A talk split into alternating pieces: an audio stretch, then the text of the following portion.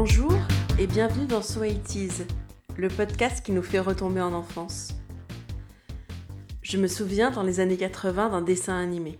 Je ne vais pas faire pleurer dans les chaumières, mais chez moi, on n'a pas eu la télé avant la Coupe du Monde de 98.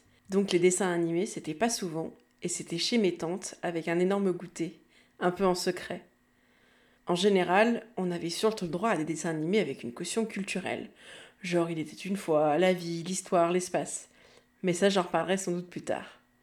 Je me souviens de deux événements marquants concernant les dessins animés. La fin de Princesse Sarah avec mon père en pleurs devant ce dernier épisode qui était enfin un poil joyeux, et surtout Ulysse 31. Ok, Ulysse 31, je m'en souviens pour une raison un peu con. Je m'appelle Noémie, mon surnom à l'école c'était Nono, et donc le couplet de Nono dans le générique, c'était un peu mon hymne.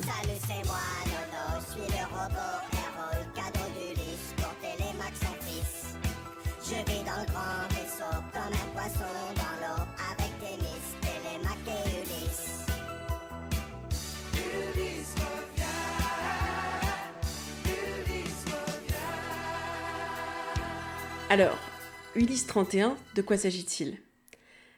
D'abord, je pense qu'il s'agit du premier contact avec la mythologie grecque de un tas d'enfants. Et du mien. C'est une série franco-japonaise de 26 épisodes de 26 minutes qui reprend la trame de l'Odyssée transposée au 31e siècle, d'où le 31 du titre. C'est un space opéra qu'on peut rapprocher d'Albator ou de Capitaine Flamme qui raconte l'errance d'Ulysse, de Thémis, de son fils Télémaque qui subissent une malédiction divine et qui cherchent à retourner sur Terre et à sauver leurs amis. Dans mes souvenirs, tous les personnages avaient la peau bleue, comme les Vinéens dans les albums de Yoko Tsuno. Mais je me rends compte qu'il n'y a que Thémis, la jeune fille originaire de la planète Zotra, qui a la peau bleue et les cheveux blancs. Pour de vrai, je me souviens pas de grand chose, sauf du nom des dieux, du cyclope, des batailles épiques, et surtout du côté dramatique de ce dessin animé, ça me semblait bien plus dense, plus ample, plus complexe qu'un épisode de Juliette Je. Oui, oui, je sais, Juliette Je est diffusée à partir de 88 en France sur TF1, donc c'est pas vraiment la même époque. Et puis je pense qu'Ulysse a un peu marqué mon imaginaire érotique avec sa grande barbe, ses cheveux roux, ses yeux bleus, et surtout son casque léonin lors de ses sorties spatiales. Télémaque m'intéressait moins que son sidekick rigolo Nono, ce petit robot, cadeau d'Ulysse pour les 12 ans de Télémaque, visiblement fait de boîtes de conserve et surtout qui adore manger les petits clous. Il joue à merveille le rôle du comic relief, même si avec du recul, il a sans doute tout pompé à R2D2.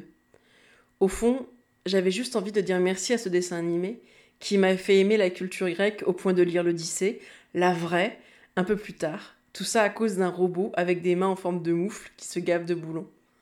À bientôt pour un nouvel épisode de So N'hésitez pas à nous envoyer vos commentaires et à vous abonner.